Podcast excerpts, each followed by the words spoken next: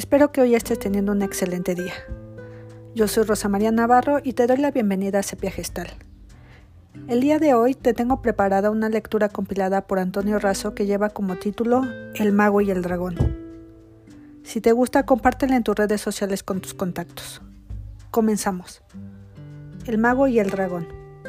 Hace muchos años había en China un enorme dragón que iba de aldea en aldea, matando vacas, perros, gallinas y todo cuanto animal encontraba.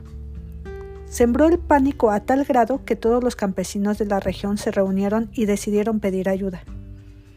Al ir en busca del mejor de los magos, este después de escucharlos les dijo Yo no puedo acabar con el dragón, porque a pesar de ser mago, también yo tengo miedo, pero me encargaré de encontrar el hombre capaz de hacerlo.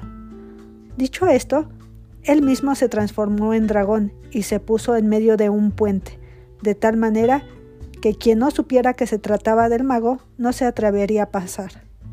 Pero un buen día llegó al puente un individuo que iba de viaje y pasó tranquilamente por encima del dragón y siguió caminando. Ante estas circunstancias, el mago recobró al instante su aspecto humano y fue corriendo tras de aquel hombre al tiempo que le llamaba. Regresa aquí, amigo y buen hombre.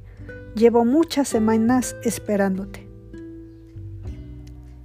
Recuerda, quien ha alcanzado la iluminación sabe que el miedo está en la manera como mira uno las cosas, no en las cosas mismas. Si no le tienes miedo a los dragones, te diré quién eres. Finalizamos esta historia por hoy.